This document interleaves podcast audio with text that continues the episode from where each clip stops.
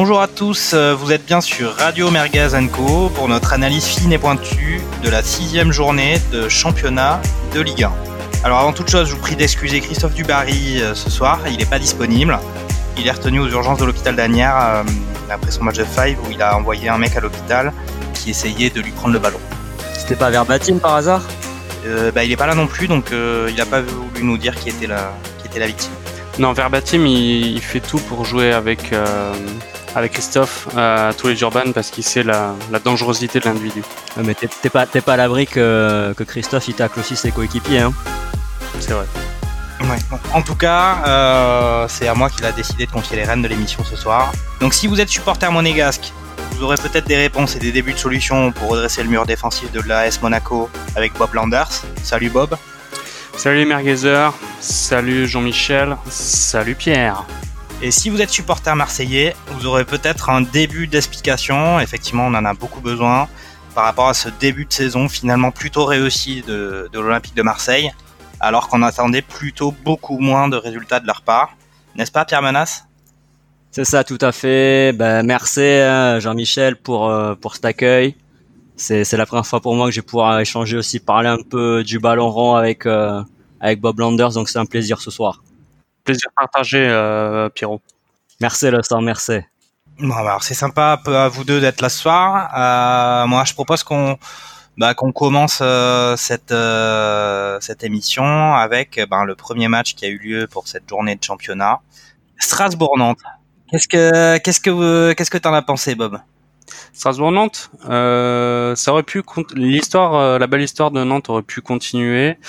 Euh, il menait 1-0 avec encore ce diable de Koulibaly hein, qui, qui, a encore ouvert le score. Et malheureusement, ils n'ont pas réussi à tenir sur la durée de, du match et l'entrée de, de Liénard pour Strasbourg leur a permis de, de, leur donner un second souffle. Il a du coup égalisé et après euh, Ajorc qui avait un peu tout loupé jusqu'à présent, a réussi à convertir le penalty en fin de match. C'est un score un peu cruel pour euh, Nantes parce qu'ils avaient fait une belle prestation à l'extérieur. Strasbourg, c'est pas toujours facile d'aller les, affronter chez eux. Et finalement, euh, Strasbourg s'en sort bien avec cette victoire qui leur fait euh, du bien. Ok. Après, on peut quand même voir que le but de Nantes, c'est quand même vraiment un but de pure Ligue 1 française quand même, parce que, enfin, bon, je sais pas si vous l'avez vu, mais c'était vraiment du beau football. Euh, un petit commentaire, euh, Pierre, euh, sur, bah, je sais pas, la situation de Nantes. Est-ce que finalement le, le jeu qu'on attend ou qu'on est censé attendre de la part de Gourcuff parvient à s'implanter chez les Nantais? Alors Nantes là, comme disait comme disait Bob, c'était quand même une opportunité pour eux de, de tutoyer les sommets hein, parce que s'ils gagnaient avec ce premier avec ce premier match pardon cette première journée, ils passaient donc premier au classement, hein, faut faut pas l'oublier. Là, ils étaient sur une série, une très bonne série de trois victoires consécutives.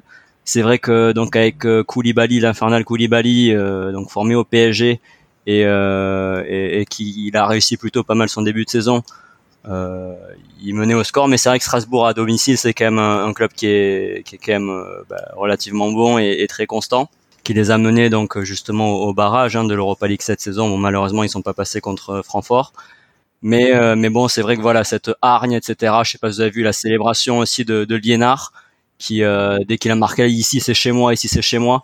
Donc on sent quand même qu'il y a cette volonté, cette fierté de porter le maillot euh, alsacien.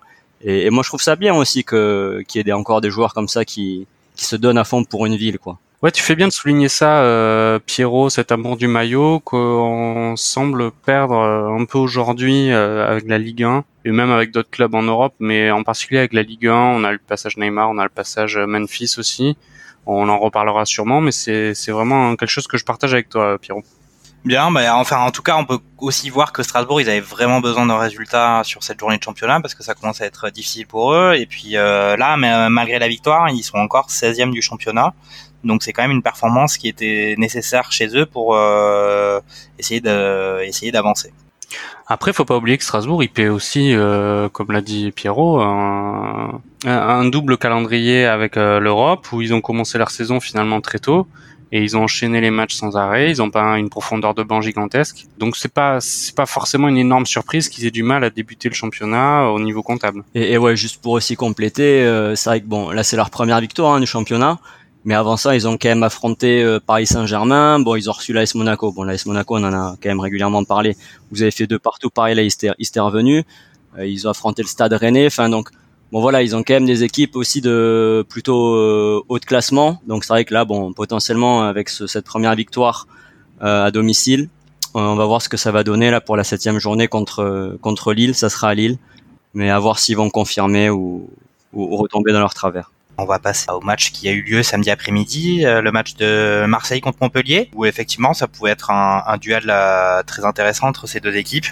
Euh, bah, là parce que Marseille, on est toujours un peu attentif aux performances et puis que ça a l'air un peu de, de bien partir pour eux en ce début de saison. Et puis Montpellier qui sont solides. Pierre, un commentaire Ouais, alors euh, malheureusement, moi j'étais sur Paris, donc euh, j'ai pas eu l'occasion d'assister à, ce match, ce sublime match au Vélodrome. Hein.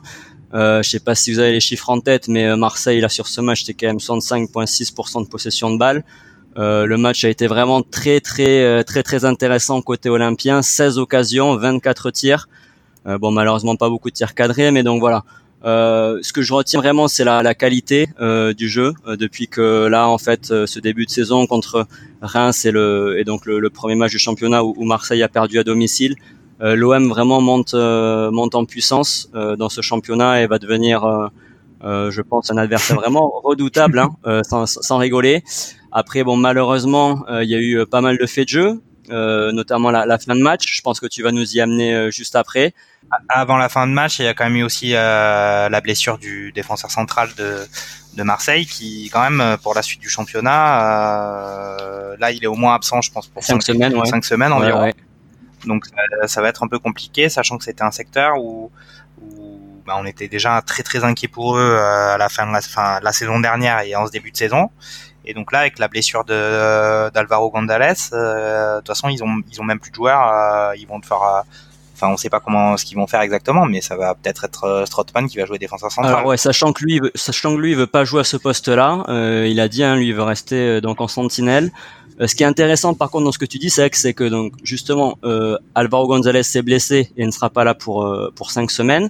Il devrait pas être présent d'ailleurs pour le, le Classico là le 27 octobre au, Parc des Princes et euh, Boubacar, Kamara qui se prend un carton rouge, donc complètement immérité à la fin du match.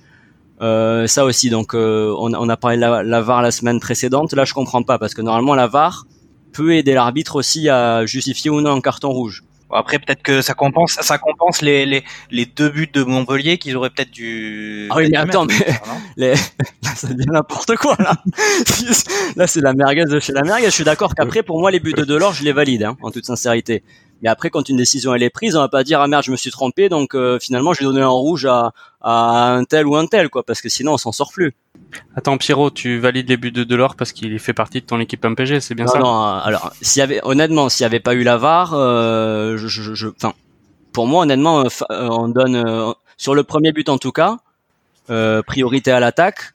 Honnêtement, est-ce que vraiment tu le siffles hors jeu Il est un peu hors jeu quand même. Il est, il est quand même un peu hors jeu. Moi, alors euh, moi j'ai vu un peu, j'ai vu le début du match, j'ai vu justement que Montpellier euh, ils ont quand même eu des grosses occasions au début. Alors après évidemment euh, Marseille a vraiment repris le contrôle du match, mais au début c'était un peu inquiétant quand même pour Marseille. C'est pas ok, ils ont fait une bonne performance, certes ternie par la fin de match dont certainement Bob Landers va nous parler mais euh, c'était pas non plus la, la, grosse domination et le coup dur de faire match nul contre Montpellier.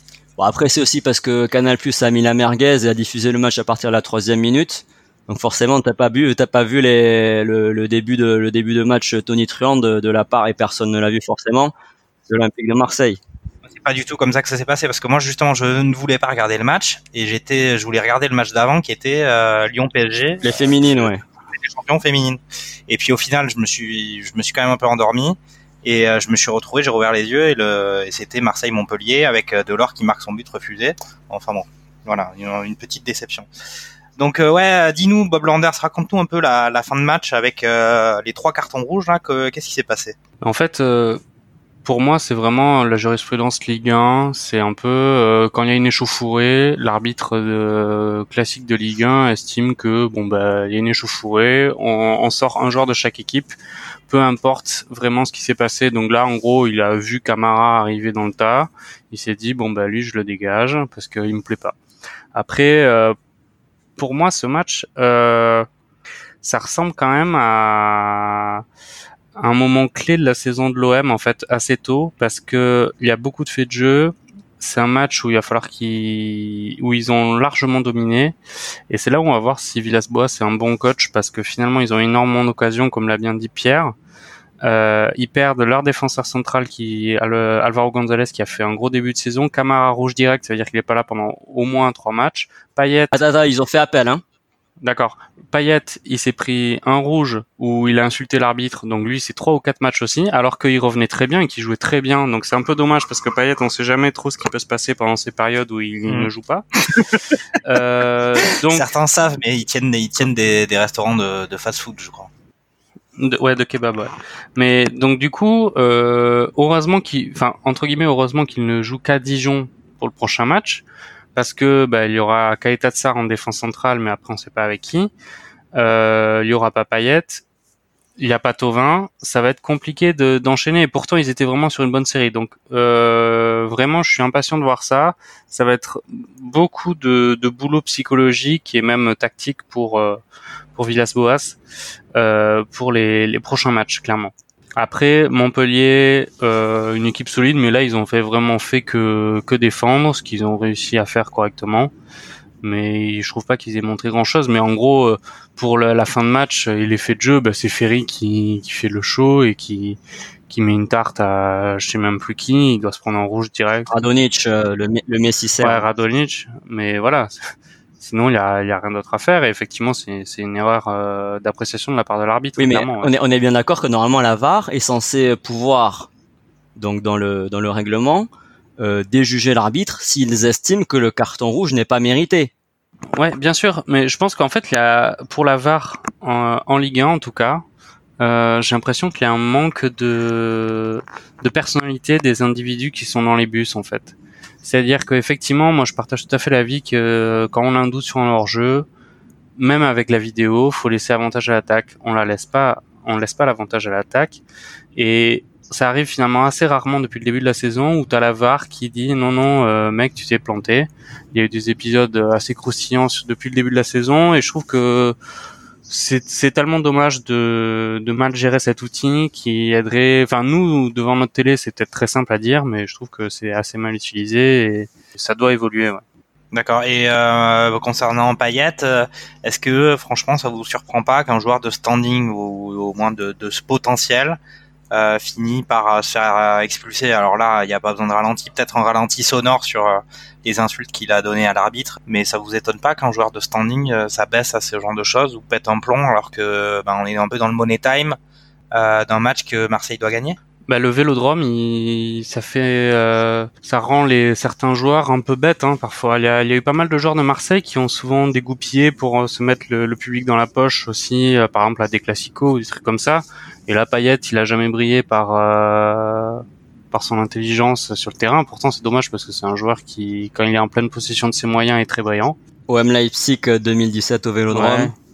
Et mais voilà, en plus, enfin, je, je suis presque triste pour lui parce que il revenait bien, il jouait bien, et là, il va se pourrir son début de saison par un truc vraiment stupide où, où il y a rien à dire, quoi. Moi, moi, Bob, je vais, je vais nuancer tes propos. C'est vrai que vous je, je suis en- partie d'accord avec vous, hein, que c'est pas normal que un joueur de son calibre entre guillemets, entre guillemets, pardon, euh, euh, ait ce genre d'attitude.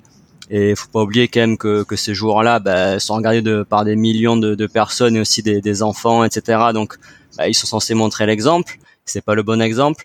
Mais après, ce que je retiens moi, c'est surtout qu'il y avait justement cette envie de gagner, cette frustration de ne pas avoir pris les trois points, parce qu'à l'image de Nantes que s'ils gagnaient à Strasbourg euh, prenaient la tête du championnat.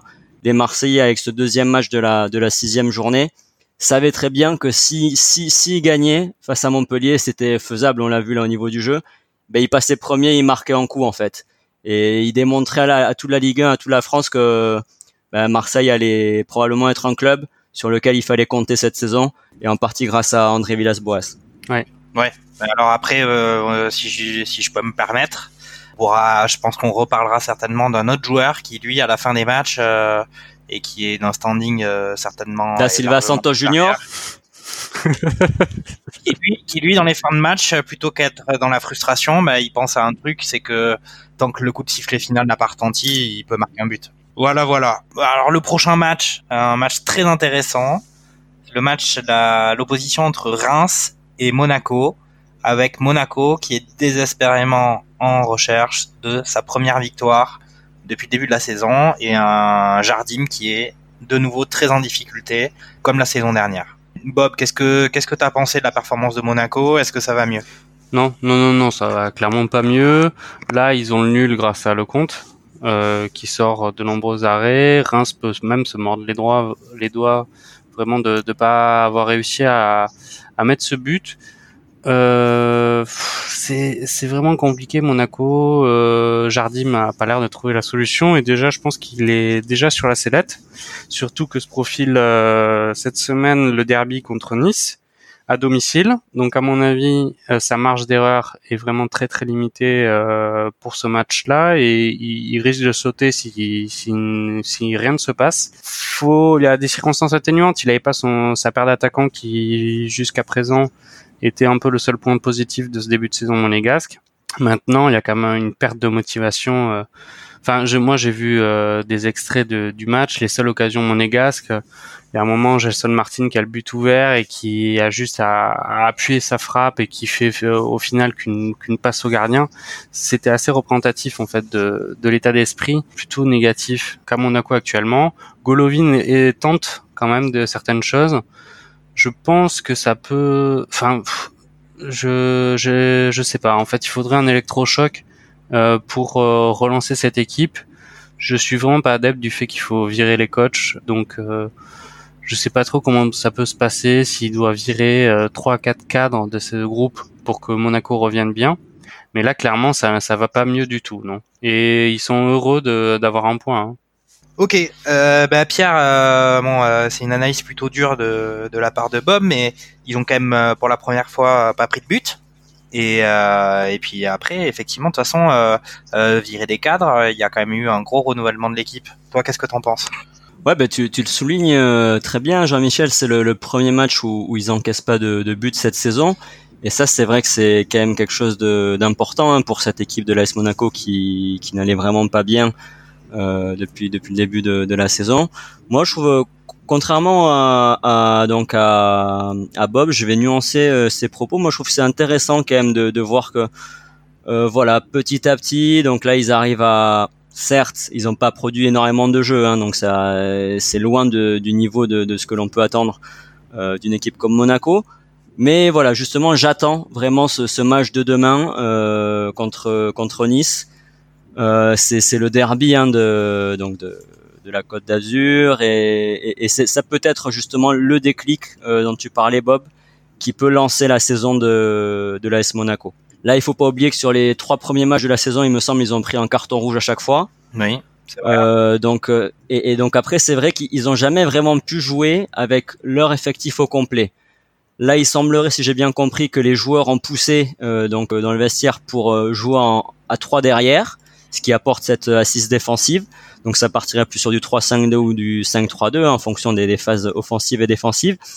Et euh, Ben Yedder Slimani devrait euh, revenir donc sur le banc ou titulaire, je ne sais pas encore, mais pour ce match phare, hein, on va dire de la de la septième journée. Donc voilà, il pourrait avoir cet effectif quasi au complet, je pense, pour pour ce derby et ça pourrait vraiment démarrer leur leur saison et je leur souhaite parce que pour moi, ils ont vraiment un, bel effectif sur le papier. Ok, bon, enfin, en tout cas, oui, on peut résumer ce match qui n'a pas vu de but par quand même un, un duel de gardiens, euh, à la fois avec le compte qui a enfin fait une performance qu'on attendait de lui, sachant qu'il avait eu quand même euh, beaucoup l'occasion d'arrêter les tirs euh, depuis le début de la saison. Et puis le goal de Reims. Rajkovic. ouais, Rajkovic, qui quand même était très bon lui aussi.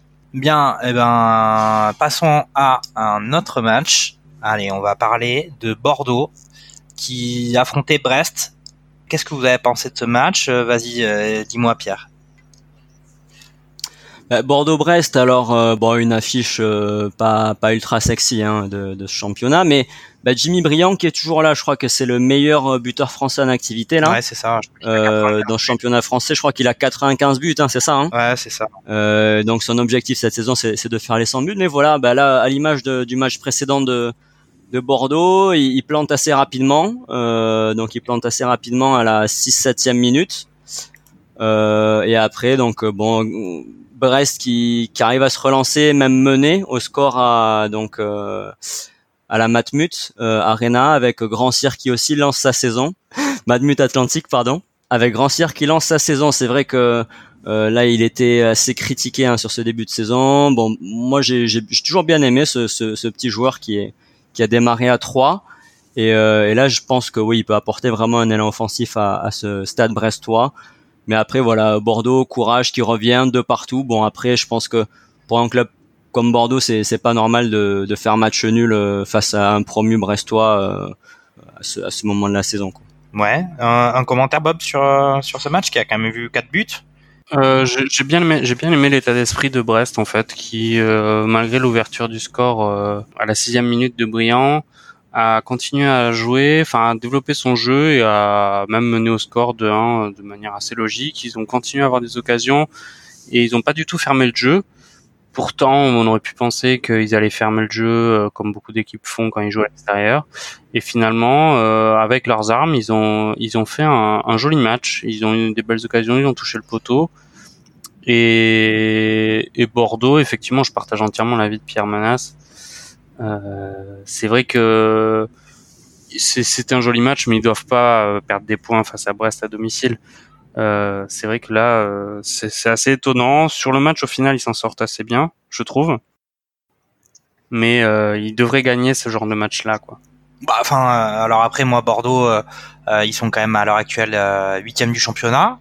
Est-ce que c'est pas à peu près la place où ils sont censés figurer dans le championnat à l'heure actuelle avec l'effectif qu'ils ont et puis avec ce qu'ils ont prouvé maintenant depuis, bah, depuis ça fait quand même plus d'un an que leur coach est là et qu'ils ont ses joueurs. Est-ce que c'est pas normal pour eux d'être là? Ben si, mais c'est se contenter de, de quelque chose qui est fade. Euh, Bordeaux, euh, il y a eu quand même des saisons et ils ont un club et des infrastructures et un budget qui leur permet de, de voir plus loin, euh, de voir mieux. Et au final, ben voilà, ils se contentent comme sur les saisons précédentes de, du moyen ou de prestations qui sont qui sont irrégulières. C'est aussi pour ça que le Matmut, euh, euh, le stade Matmut, il est vide. Hein. C'est parce que finalement c'est du spectacle qui est insipide. Ah, je, ouais, je partage juste ouais l'avis de l'avis de Bob. Quand t'es les Girondins de Bordeaux, t'as une histoire, etc. Euh, se battre pour la huitième place en championnat, enfin non, c'est c'est pas possible en fait. Tu tu fais appel à Koscielny, etc. C'est quand même pour te pour te bah, niveler vers le haut, on va dire, hein, et donc t'apporter de l'expérience, de la gagne, etc. Euh, de deux contre Brest, euh, enfin je suis désolé, mais euh, Autré il est, il est, il est bien mignon, mais bon, enfin voilà. Charbonnier n'a pas marqué quand même. Ouais, Charbonnier n'a pas marqué, mais ouais, bien sûr. Bon après, enfin on notera quand même qu'il joue avec euh, Briand en, en attaque, euh, qui certes fait des performances, mais pareil, c'est quand même pas, enfin c'est quand même quelqu'un qui bat au pic de sa carrière l'ambition d'un club comme Bordeaux sur le papier, euh, financièrement, avec les joueurs qu'ils ont. Moi, je trouve que vous êtes euh, vous êtes bien bien ambitieux, peut-être dans la philosophie de jeu, mais dans ce cas, Paulo Souza n'a pas réussi à créer quelque chose de, de bien intéressant encore. Bah non. Ah non, mais ça c'est sûr, hein, ça on n'a pas dit le contraire. Hein. Enfin, voir jouer Bordeaux, honnêtement, euh, c'est pas ce qu'il y a de plus excitant, quoi. Bon, alors on va passer à autre chose, hein, parce que c'est pas excitant. On va essayer de s'exciter un petit peu. Eh ben, parlons de parlons de Nice contre Dijon. Euh, les Aiglons qui font un, plutôt un, eux aussi un très bon début de saison. Euh, ça se passe bien pour eux. Pierre. Ouais ouais, euh, donc euh, ça se passe bien pour Nice. Euh, c'est vrai comme tu dis, un, un, plutôt bon début de saison. Et, alors il y a une ouverture du score de, de la part de Dijon quand même, Julio Tavares qui ouvre le score à la 22e minute, mais euh, l'OGC Nice a très rapidement réagi. Un super but de Dolberg donc euh, Monsieur Monsieur Montre hein, qui a justement, je sais pas si vous avez suivi cette histoire. Mais il était à l'heure. Hein. Ah ben là il est là il était à l'heure pour égaliser, mais ouais ça ça montre, on sait toujours pas où elle est, me semble. Donc euh, pour la pour la faire rapidement, ouais donc il s'est fait piquer sa montre à 70 000 euros par euh, a priori des, des petits jeunes hein, de, de l'OGC Nice pendant pendant l'entraînement. Ah ouais, tu connais les, tu as mené ton enquête toi de ton côté, euh, toi qui habites dans le sud, il me semble, ou quelque part par là. Ah bah ouais, bah je commence un peu à connaître mon petit réseau, etc. Enfin, euh, il faut, il faut savoir bien se positionner, euh, Monsieur Larguet. C'est pas à vous que je dois dire que je devrais apprendre ça quand même. Donc et donc oui, donc Dolberg qui fait, enfin voilà, il y a vraiment une bonne action à trois avec Cyprien qui qui, qui fait une, une passe à Ounas qui a une déviation offre un euh, vraiment une opportunité de but à, à Dolberg qui la pique du pied gauche. Euh, franchement, c'est un, un, but vraiment euh, vraiment sublime. Et après, ben, Youssouf Attal, hein, Youssef Attal qui est, qui est toujours là, qui s'est fait donc et était pas trop satisfait de son match. Vieira en, première mi-temps, donc pendant la mi-temps justement, on le voit hein, juste avant la, la, reprise du match, parler à son donc bah, là je veux dire milieu offensif droit, mais il peut jouer quand même un peu à, à tous les postes sur les côtés Attal. Et là, justement, c'est côté gauche que, qui marque son but. Avec bon le Alphonse, le latéral droit, euh, latéral droit dijonnais, qui je, je, ne comprends pas pourquoi, mais il, il, le laisse rentrer dans la surface. Il recule, il est à 2-3 mètres de Attal, qui en fait euh, bah, frappe juste une mine au, au, premier poteau dans la lucarne et, et ça rentre. Et après, bah, le match était le match était plié euh, côté côté niçois. Donc ouais, très très bonne euh, très bon début de saison. Euh, on attend de voir ce que ça peut donner. On en a parlé avec le, rachat aussi euh, d'Ineos. Des, des, recrues qui semblent bah, déjà bien acclimatées, on va dire, hein, dans ce système de jeu niçois. Et donc euh, à venir, bah, justement, ce, ce derby de, de la Côte d'Azur avec euh, avec Monaco-Nice qui va arriver très rapidement. Ok. Et, et est-ce que tu penses que euh, Bob, est-ce que tu penses que pour Dijon, c'est comment ça va se passer la saison là? Ça va être le chemin de croix jusqu'à la l'ascenseur pour descendre en Ligue 2 ou est-ce qu'il y a encore un peu d'espoir? Ouais, ils vont devoir prendre euh, tous les matchs les uns après les autres euh, sans trop se poser de questions. Et je pense qu'il faut qu'ils essaient de prendre du plaisir parce que finalement ils ont ils ont quelques joueurs quand même qui qui ont une expérience Ligue 1 qui devraient leur leur apporter justement ce vécu et que les mangas, Ndong, euh, Tavares. Euh, il y a moyen qu'ils grappillent des points. Après, moi, je les vois pas maintenant se sauver. C'est trop compliqué. J'aimerais revenir aussi sur euh, sur Nice. Euh, on parle tous les toutes les semaines du, de la patte Vieira et je trouve qu'effectivement, ben voilà, aujourd'hui, ils sont très bien placés au classement. Ils ont réussi à faire le dos rond au début de cette saison qui était assez compliqué.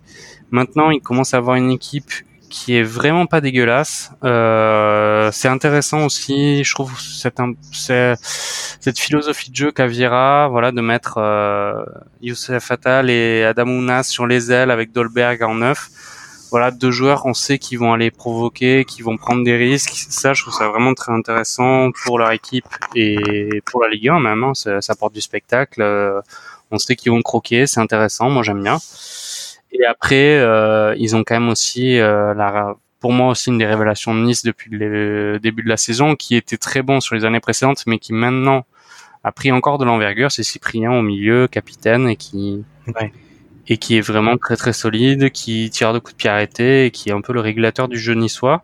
Euh, moi, pour moi, euh, je vois bien Nice euh, continuer sur cette lancée, même voir aller plus haut, sans, sans faire de, de mauvaises références à Tina Arena, mais vraiment euh, tutoyer les sommets quoi. D'accord, ben attention, on va avoir ça dès demain contre euh, contre Monaco euh, pour ce, ce, beau match qui s'annonce. Ouais, après juste moi un petit petit doute sur la, la défense niçoise. Hein. Je veux dire aujourd'hui, c'est c'est il y a quand même pas mal de jeunes, etc. à potentiel, hein. vraiment à potentiel, mais voilà, ça peut être assez limité. Après bon, ils ont l'un des meilleurs gardiens de championnat, Walter Benitez. Euh, je vais pas demander de, de commenter euh, là-dessus euh, Bob Landers, mais euh, voilà, c'est quand même un, très très bon gardien et je pense que certains de, de, de mes amis et de mes partenaires le savent très bien. Je confirme. Ok, ok. Ben, je pense qu'on a fait un peu le tour de ce de ce match. On va on va passer à peut-être euh, Metz Amiens. Est-ce que vous avez des, des petits trucs à dire sur sur ce match? Ouais, ouais. J'ai deux trois trucs à dire. Euh, Metz aurait dû gagner ce match parce que finalement c'est ce genre de confrontation qui leur permet de se sauver. Ils n'ont pas réussi à, à, le faire. Euh, je pense qu'au grand désarroi de d'Oignon euh, qui a dû pleurer toutes les larmes de son corps euh, dans les vestiaires. Oh là, oh Ouais, merci. Et euh, après aussi la, la, révélation quand même Damien Girassi qui fait un gros match et qui fait dans l'ensemble un très bon début de saison. Et euh, ça peut être salvateur. C'est toujours un peu le miracle Amiens. On se demande toujours comment ils font pour euh, se sauver. Finalement, pour une équipe de Ligue 1, c'est assez solide. Quand on voit leur effectif, finalement, ils font du recrutement euh, assez futé chez Jou, euh, Jalé. C'est pas des joueurs qui vont casser la baraque, mais des joueurs qui sont réguliers en Ligue 1. Kakuta, Kakuta, ouais. euh, Alexis Blin, enfin voilà, des et Girassi du coup devant qui apporte vraiment ce- cette nouveauté, ce, ce dynamisme qui leur fait beaucoup de bien et, et vraiment chapeau euh, chapeau à eux. Pour Metz, ça va être aussi vraiment compliqué cette saison, un peu également pour Dijon. Moi, je vois bien ces deux-là dans, dans la charrette de Ligue 2 et on verra pour euh, le, le, le Ouais. 18e. Mais de toute façon, il y a, il y a une place de barragiste. Ouais, c'est pour ça, ouais, parce qu'en fait, euh, Bob te dit qu'il condamne euh, a, a priori, hein, si je comprends bien, euh, Ouais. euh, Metz et Metz et Dijon, donc ça va jouer euh, 19e, 20e pour les pour les droits TV. et, après, il y aura, voilà, un potentiel barragiste, comme tu dis très bien, euh, Jean-Michel. Euh, donc ça, on aura aussi l'occasion de, voir avec le temps, mais euh, pour l'instant, voilà, c'est vrai qu'il y a deux clubs de, bas de tableau qui qui, sont en train de se démarquer malheureusement pour eux. Ok. Bon, alors on va peut-être parler de d'un match qui pouvait concerner pour certains observateurs euh, une équipe qui allait tout droit vers la descente euh, avant même que le championnat ait commencé et qui pourtant a fait une belle performance, euh, surtout offensive la semaine dernière. C'est le match entre Nîmes et Toulouse et je parlais bien évidemment de Toulouse. Euh, toi qui connais un peu euh, Toulouse, Bob, euh, qu'est-ce que tu as pensé de, de la performance du TFC c'est un peu un non-match pour Toulouse. Euh, voilà, c'est un peu. euh, moi, j'étais assez confiant sur ce début de saison. Effectivement, ils n'avaient pas eu un calendrier délirant et euh, ils avaient fait un bon début de saison. Ils avaient réussi à intégrer correctement leurs recrues. Et là, ils n'ont pas réussi à rentrer vraiment dans le match. Après, euh, c'est pas, faut pas rougir hein, de, perdre à Nîmes quand on est une équipe du standing de Toulouse, parce que aller gagner à Nîmes ou, ou ramener des points de là-bas, c'est assez compliqué. Ils ont un très bon état d'esprit, ils ont un vrai stade de foot euh, là-bas, mais euh, Pas comme le stadium. ils ont pas, pas comme au stadium, pas comme à, même à, à la, à la Mosson, hein, euh, finalement. Ouais, c'est vrai. Et et il n'y a pas eu d'occasion en fait pour Toulouse, hein, euh, clairement dans le match. Euh, euh, ils ont ils ont pas réussi à mettre l'impact physique et l'impact technique, même si Casa avait voulu euh, faire tourner un peu l'effectif par rapport à la bonne performance de contre Saint-Etienne le week-end dernier. Il a mis Zimat, euh, le premier match Zimat Mirin euh, en défense centrale et euh, il avait remis Koulouris avant-centre, mais finalement ça ça a pas fonctionné. Diakité qui se prend un rouge bête, mais finalement logique. Voilà, ben, Amiens, il a souffert côté droit, alors que il avait été assez bon en défense centrale. Donc, est-ce que c'est vraiment son poste maintenant latéral droit, ou est-ce qu'il vaut mieux qu'il rejoue euh, dans l'axe? Je je sais pas trop, mais là, ça va être assez dur. Euh, c'est bien qu'ils enchaînent, je trouve, plutôt qu'ils restent sur ce match ou cette contre-performance. Voilà. Et après, pour côté Nîmes, ils ont fait leur match. euh, ils ont très très enfin, ils ont vraiment bien joué. Ils ont mis une bonne pression. Philippe Otto a été vraiment très très bon. Il met un but splendide. Euh, et c'est largement mérité pour Alors, eux. De, moi, il y a juste un truc qui me surprend. Euh, j'ai pas, j'ai vu quelques petits bouts du match, mais j'ai regardé les stats et, et je vois marqué 60% de possession pour Toulouse. Euh, bon, ça m'étonne. Euh, T'as un avis sur ça, Pierre? Bah, pas vrai, pas vraiment de, de réel avis, mais c'est vrai que c'est c'est pas une stat euh, qui est habituelle hein, pour le pour le TFC, qui euh, bah, de par son entraîneur Casanova euh, bah, n'est pas réputé pour avoir une grosse grosse philosophie de, de jeu. Après, bah à voir hein, sur les à voir sur les sur les matchs à venir, mais bon. Après, vous, vous en tant que, que merguezer, euh, vous, vous le savez très bien, c'est pas la possession qui fait le résultat. Et la preuve en a encore euh, été en fait au Costières euh, le, le week-end dernier, malheureusement. Ouais, En fait, c'est le résultat qui fait le résultat. C'est c'est comme ça. C'est la dure loi Tout du à résultat. fait. Ok, bon, je pense que on, ouais, on peut retenir quand même que Nîmes à domicile, euh, ben c'est c'est du lourd, hein. c'est du c'est du solide. C'est solide. C'est du très costaud et, et c'est pareil. Ouais, c'est les joueurs nîmois, ils ont vraiment cette fierté euh, euh, de, de porter ce, ce, ce maillot et ils donnent tout sur le terrain. Après, voilà, on, on voit il y a quelques infidélités comme euh, TJ Savanier, donc euh, bah, c'est vrai qu'on a hâte de voir le, le Nîmes Montpellier de cette saison aussi. et le retour de Savanier au Costier. Ok. Bon, mais en parlant de, en parlant de performance à, à domicile aussi, ben, parlons de Angers contre Saint-Etienne.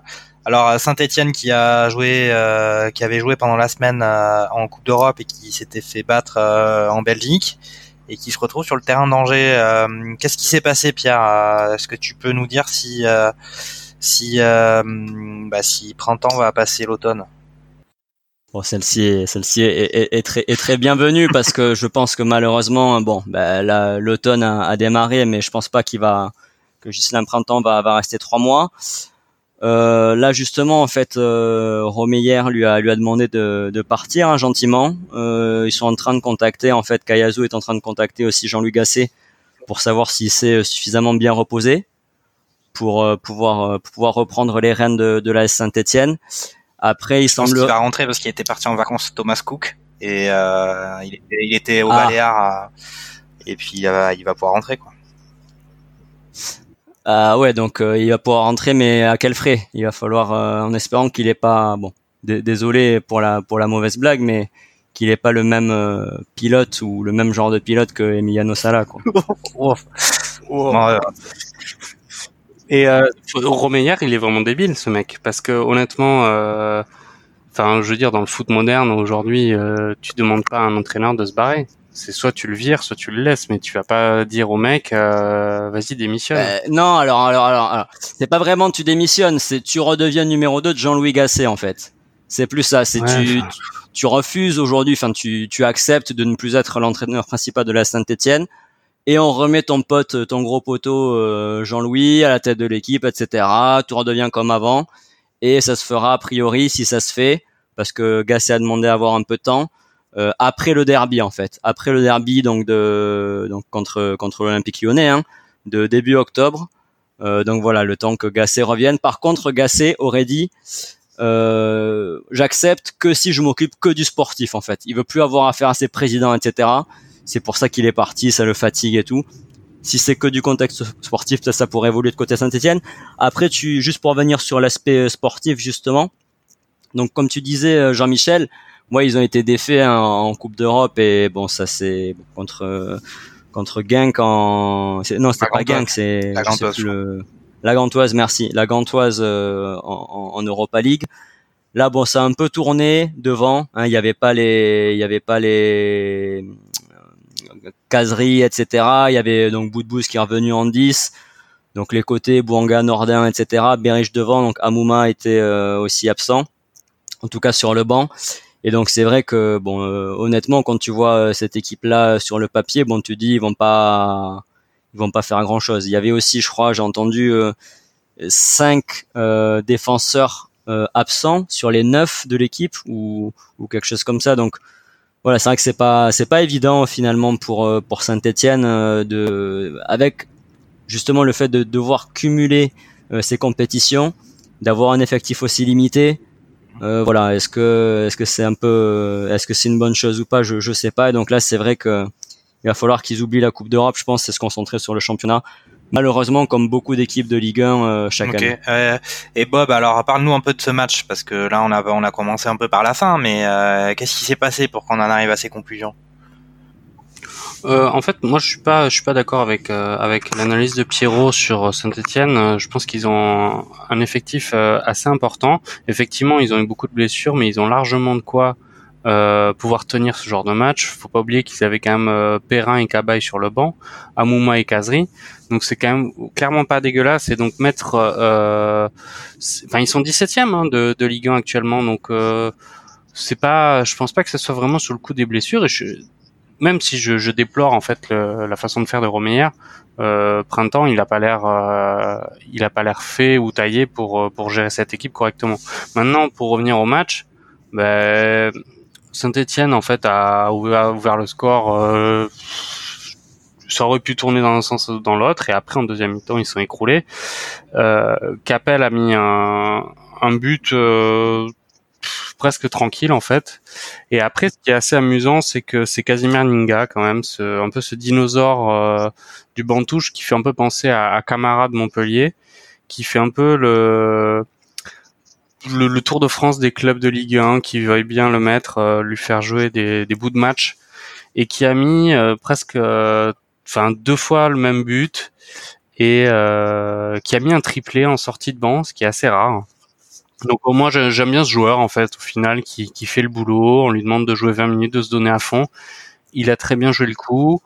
Il a clairement rapporté euh, trois points, euh, deux points supplémentaires à son équipe, mais c'est assez édifiant parce que si on voit toutes les images, on voit que les actions sont les mêmes. Quoi. Il y a un débordement côté droit et il y a plus de défenseurs côté stéphanois et du coup il y a un centre en retrait euh, pour Angers avec Ninga qui, qui la pousse au fond.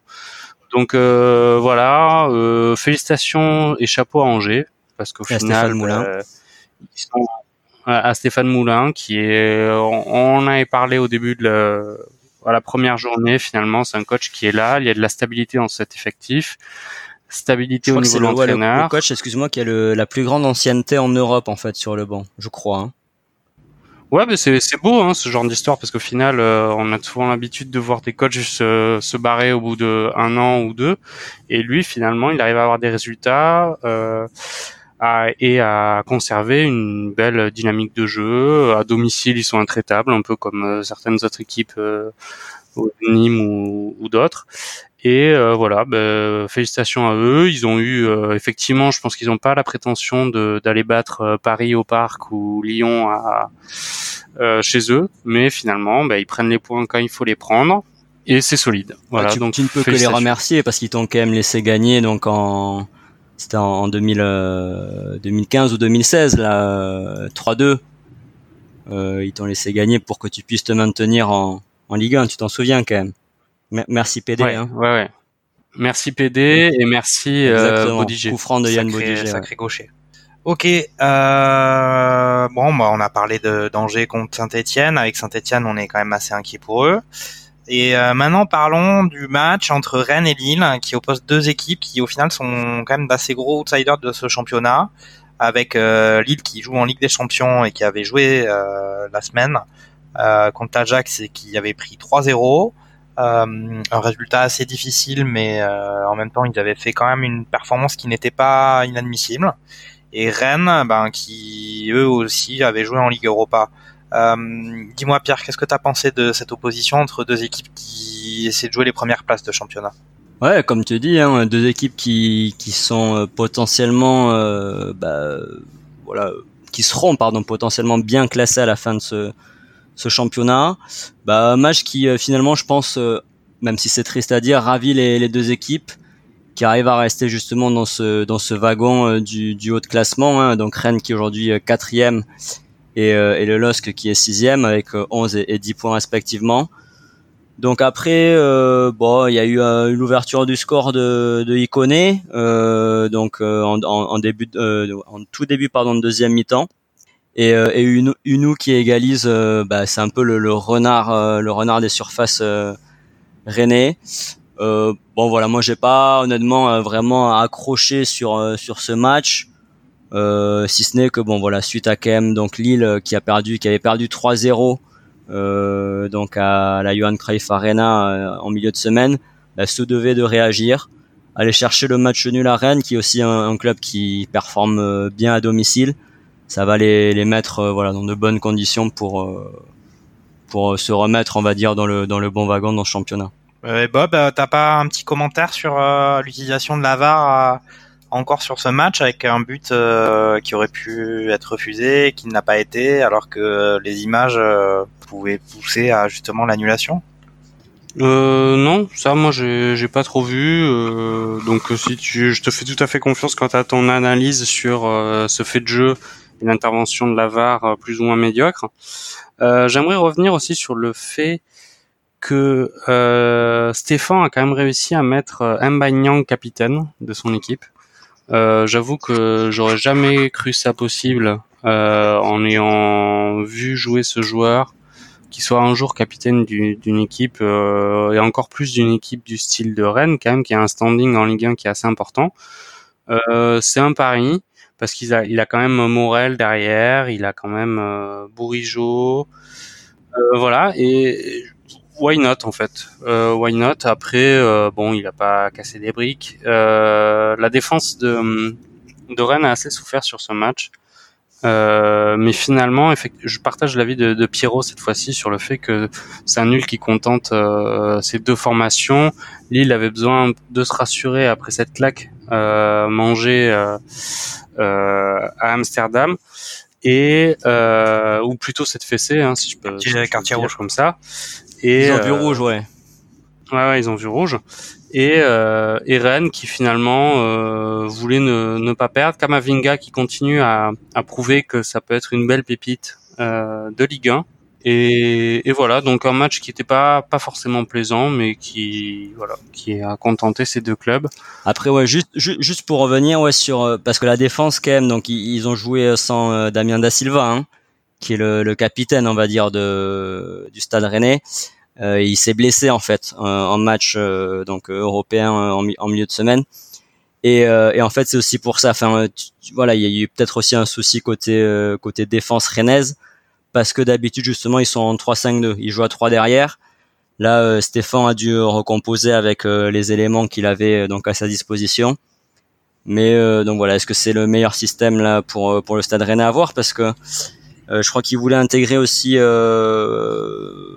ouais, donc tu disais Bourigeau dans, dans l'entrejeu, Flavien Tête sur le côté, etc. Bon, je suis pas persuadé que, que Rennes va continuer à jouer comme ça dès que Da Silva va revenir, on, on verra. Ok. Et euh, est-ce que euh, avec maintenant les quelques matchs auxquels il a participé, euh, vous avez peut-être un avis un peu plus abouti sur sur Renato Sanchez à Lille? Euh, il a, il prouve pas encore. Hein. Il prouve pas encore euh, que qu'il vaut l'investissement qu'il a engendré. Euh, je, je, lui souhaite. Euh, mais tu vois, par exemple, euh, je trouve que Rafinha montre plus de choses. Après, c'est pas la même. Après, oui. Rafinha côté René. Non, surtout, surtout, c'est pas la même dynamique en fait. Euh, Renato Sanchez, voilà, il s'est perdu quand même au Bayern sans vraiment jouer, etc. Il a été prêté aussi, il me semble. En Angleterre, non La saison dernière en Angleterre.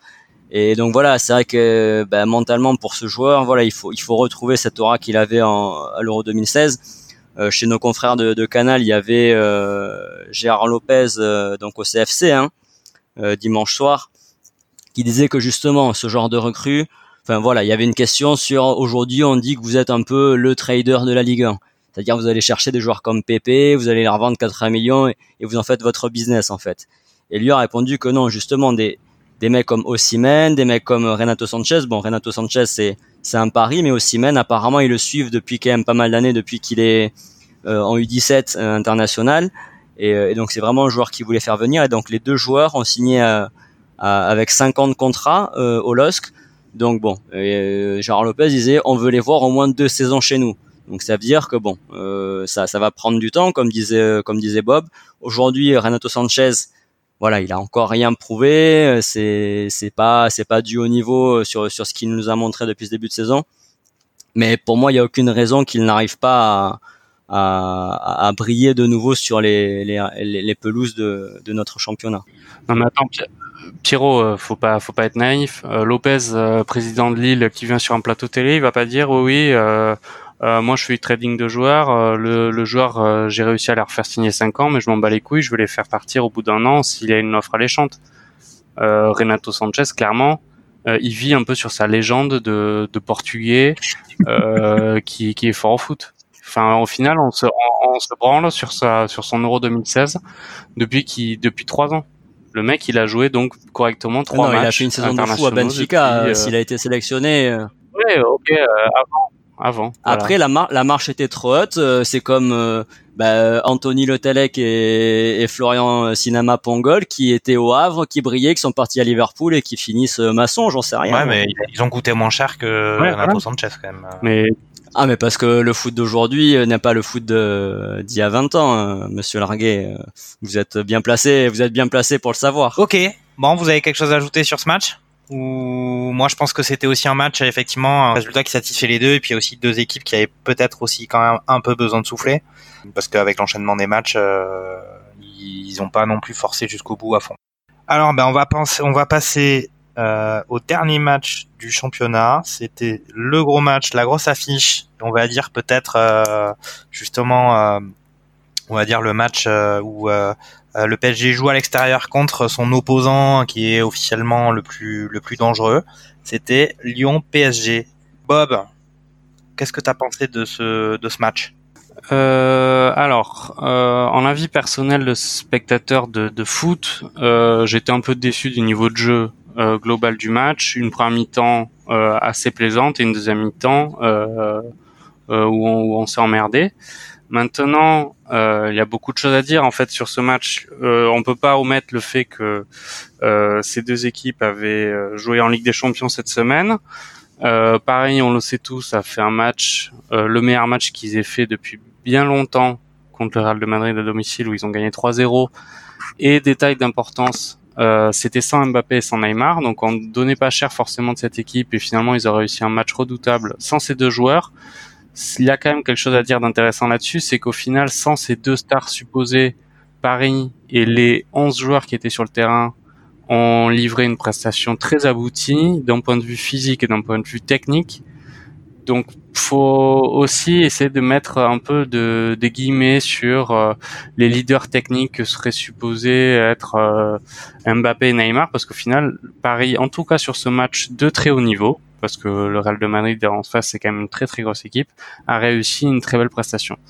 Euh, maintenant pour le match à Lyon, euh, moi, j'ai un gros carton rouge à mettre sur euh, pour Silvino qui qui j'ai du mal à percer ses, ses secrets de coach Bah, en fait pas, hein. parce que quand quand t'es quand t'es Lyon et que tu tu reçois à domicile devant ton public que Juninho a mis la pression sur son public tout de en, en pré-saison pour leur dire euh, on veut que ce soit une entre de ouf et que tu commences ton match avec euh, cinq défenseurs parce qu'il faut arrêter de dire que c'était un 3-5-2 c'était en vrai cinq défenseurs et que tu laisses délibérément tout le jeu à Paris qui reste euh, qui est très en, enfin qui est en confiance hein, ils ont pu même faire tourner alors qu'ils avaient euh, Choupo-Moting en neuf quand même. Ben, au final euh, ça a fait une première mi-temps et un match entier où il faut quand même s'imaginer que Lyon a pas cadré un seul tir du match hein, et à domicile. Alors euh, on peut m'expliquer que Paris c'est sur un- une autre planète ouais effectivement ils ont des joueurs qui sont très très bons depuis ce début de saison euh, Verratti n'est pas blessé, Thiago Silva est redoutable en défense, Kaylor Navas a pas grand chose à faire mais le fait très très bien. Gay c'est une bonne pioche, faut, faut l'avouer. Euh, mais voilà, c'est j'ai vraiment un, un carton rouge à mettre sur euh, sur Sivigno parce que je trouve qu'il gère assez mal son effectif. Euh, il a fait sortir Marcelo. Alors apparemment Il avait blessé. des crampes, mais il était blessé, donc c'est un, c'est un changement malheureux. Je pense qu'il aurait pas Marcelo pouvait pas continuer, mais finalement il avait assez bien muselé Neymar. Et malheureusement Tété qui est rentré, il se fait bouffer par Neymar à la fin sur le but. Mais voilà, il il est pas heureux dans ses choix et ses choix sont sont très préjudiciables, je trouve, pour pour le club de Lyon. Et moi, je le mettrais au même titre que Jardim et Printemps sur sur la sellette, quoi. Clairement, je pense que Olas le voit aussi. C'est c'est le pote de Juni, donc peut-être qu'il va avoir une petite immunité pendant quelques temps, mais même les supporters lyonnais, ils vont pas ils vont pas se contenter de ça, hein, clairement.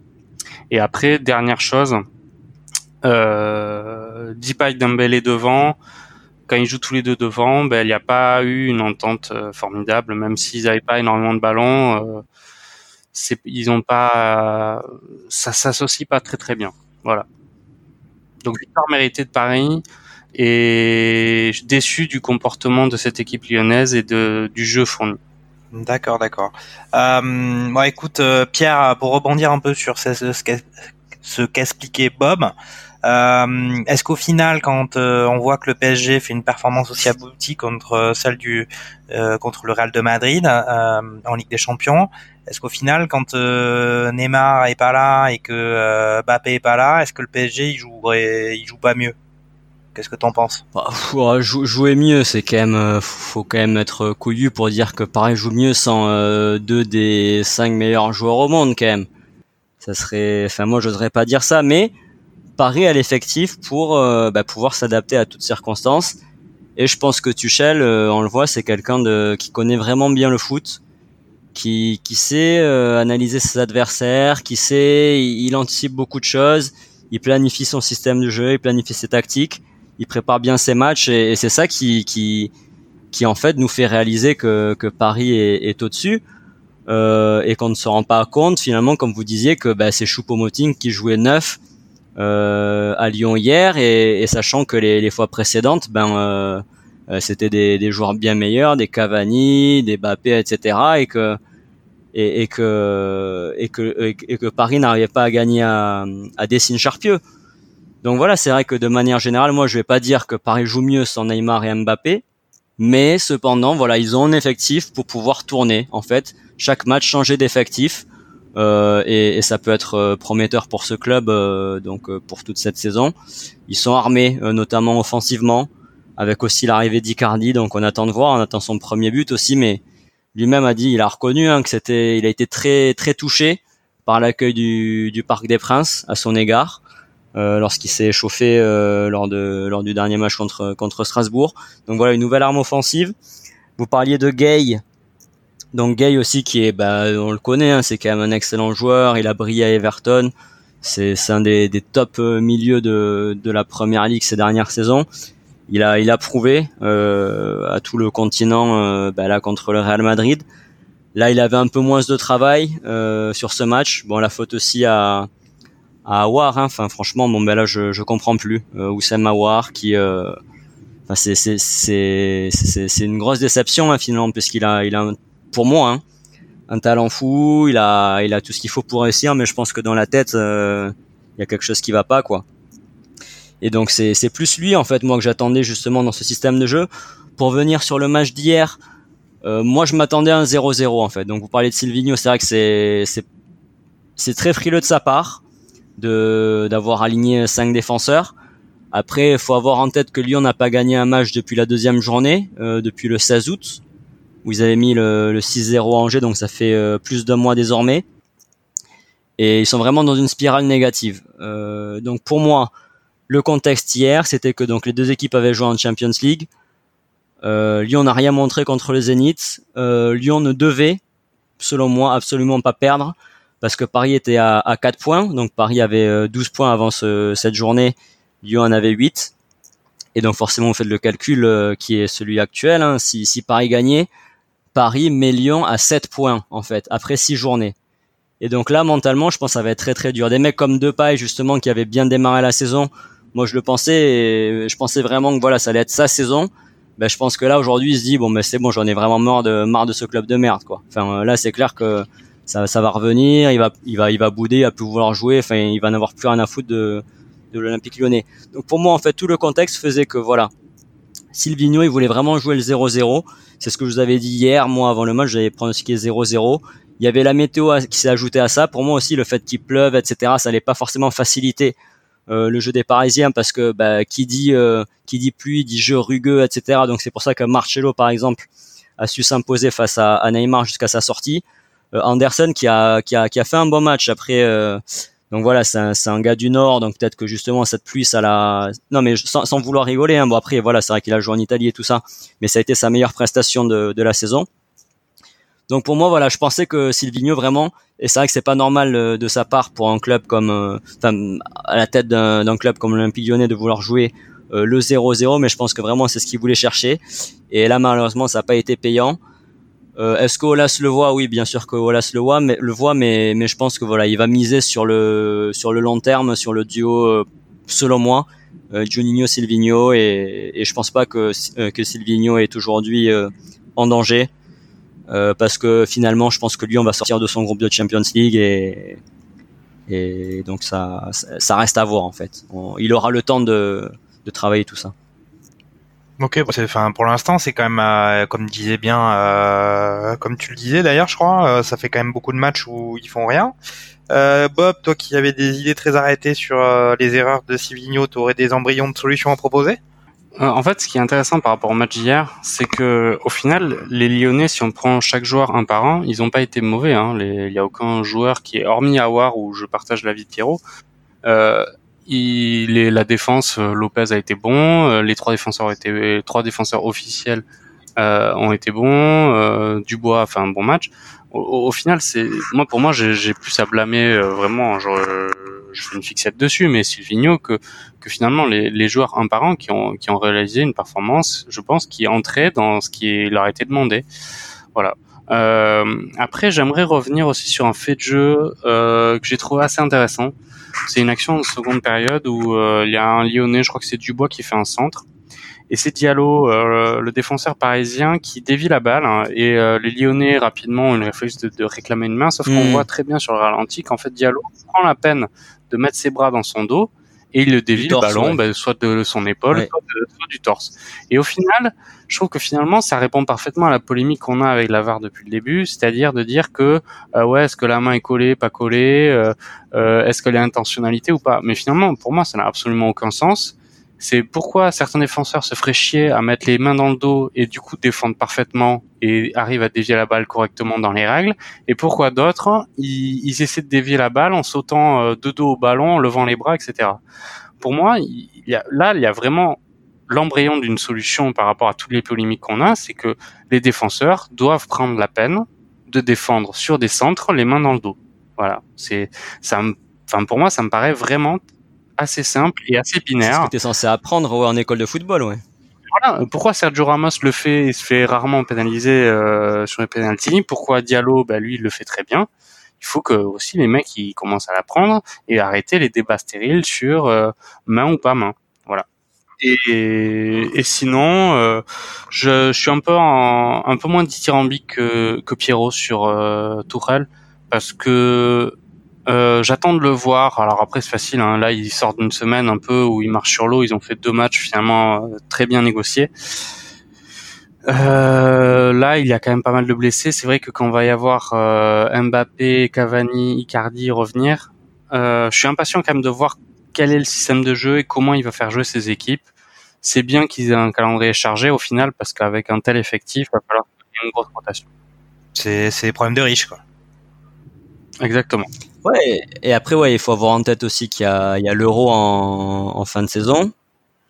Donc, euh, donc euh, bah, chacun va vouloir euh, briller et jouer un maximum de matchs, mais d'un autre côté va se dire ah bah tiens c'est pas plus mal si je souffle contre Dijon parce que en fin de saison j'ai une compétition internationale quoi.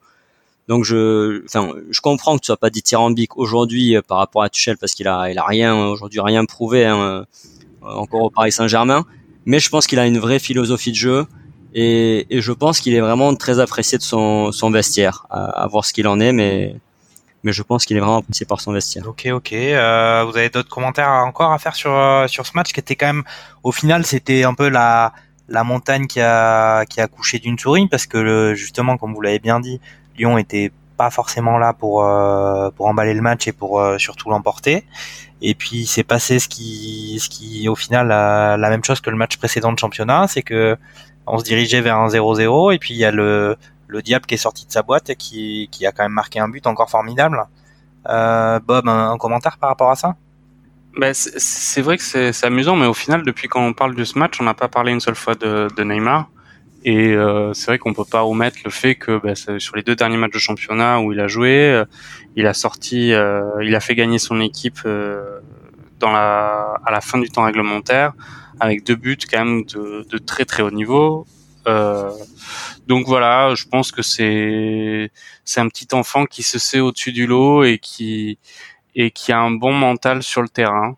Voilà, il sait que la Ligue 1, euh, même en jouant à 80%, il va réussir à, à, à performer. Euh, voilà, pour moi, sur son but, il y a quand même une passivité défensive ou plutôt du milieu de terrain qui laisse approcher trop les attaquants parisiens euh, dans la surface. Mais au final, après, il fait un exploit personnel qui est qui est un peu identique à celui du, du, du but contre Strasbourg. Quoi. Il, il, fait un exploit. Et donc euh, c'est intéressant, enfin évidemment que c'est intéressant d'avoir un joueur comme lui dans, dans l'effectif. J'ai un peu peur qu'il vampirise euh, tous les ballons euh, lors de gros matchs en fait, et qu'il vampirise aussi la, la, la, la, liberté individuelle des autres joueurs qui l'entourent. Maintenant, c'est au rôle de Tourelle hein, d'arriver à canaliser ça. Ça me fait un peu peur sur les gros matchs. Euh, voilà, c'est ce qui m'a plu aussi dans la performance de mercredi, c'est que finalement il y avait personne qui arrivait. Euh, tous les joueurs parisiens avaient confiance en eux et ont réussi à, à réaliser des performances euh, très très bonnes en prenant chacun leur responsabilité. J'espère qu'ils vont réussir à faire ça avec euh, Neymar et Mbappé Ok. Et, euh, et Pierre, toi, t'as as un commentaire sur euh, la performance de, de Neymar? Ouais, ben là vous, l'avez dit, c'est sur ces deux derniers matchs, c'est lui qui rapporte quand même 4 points au Paris Saint-Germain. Donc ça c'est vraiment pas anodin. Hein. Sinon il serait resté à 0-0 contre Strasbourg et 0-0 contre Lyon.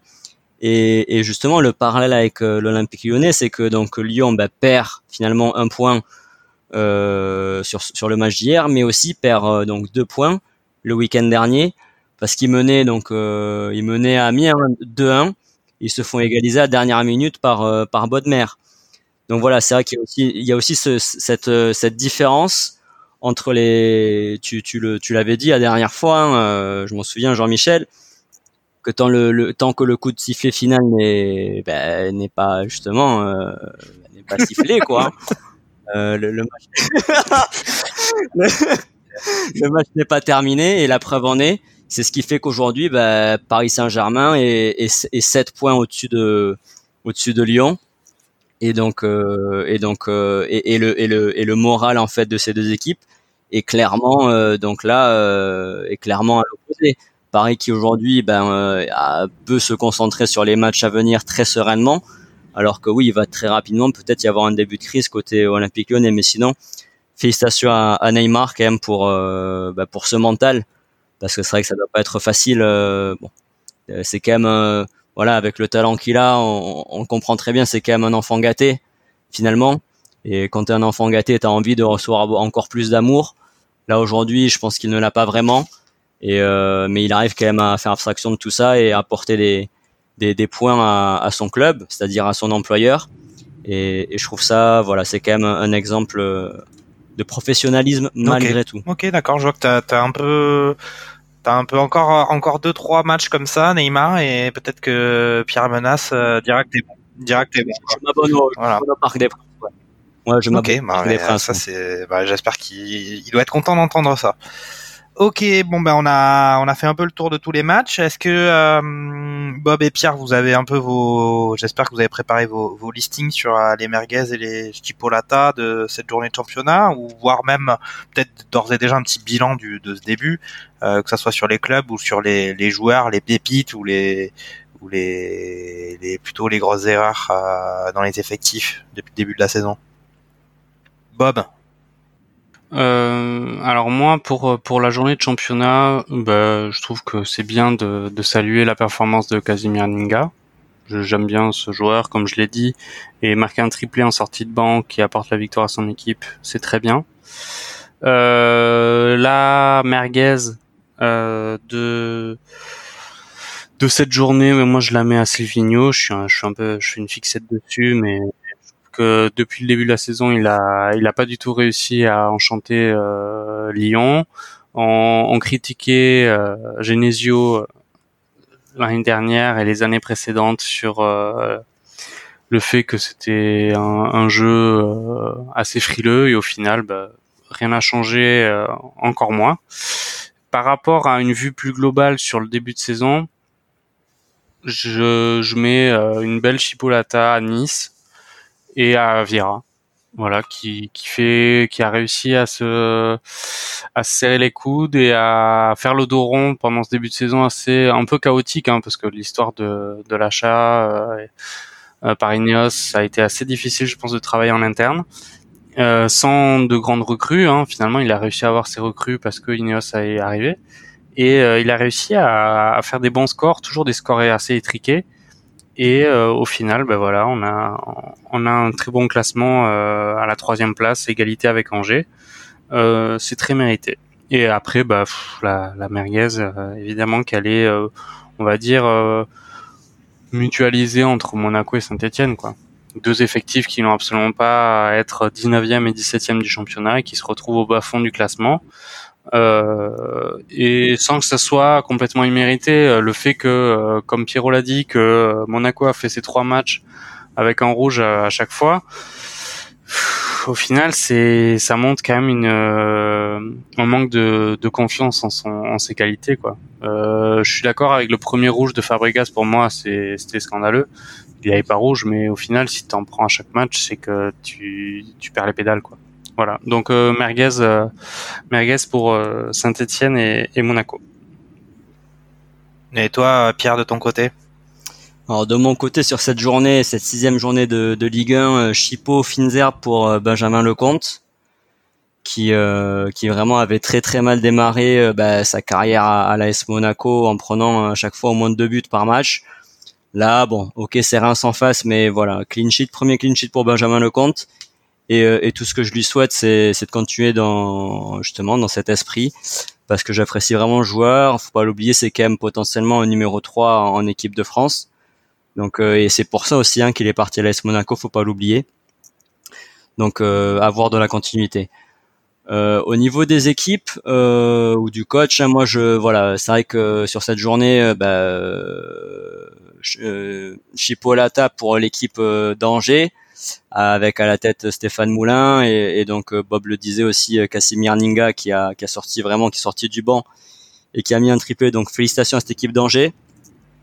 Euh, à voir sur euh, sur la continuité. Mais voilà, une belle surprise euh, de ce début de championnat.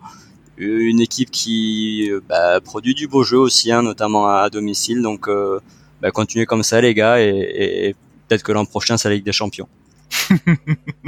sur, et après, de manière générale, ouais, donc moi, c'est l'AS Monaco. Bon, voilà, j'aime bien leur effectif, donc je, aujourd'hui, je leur reproche pas grand-chose.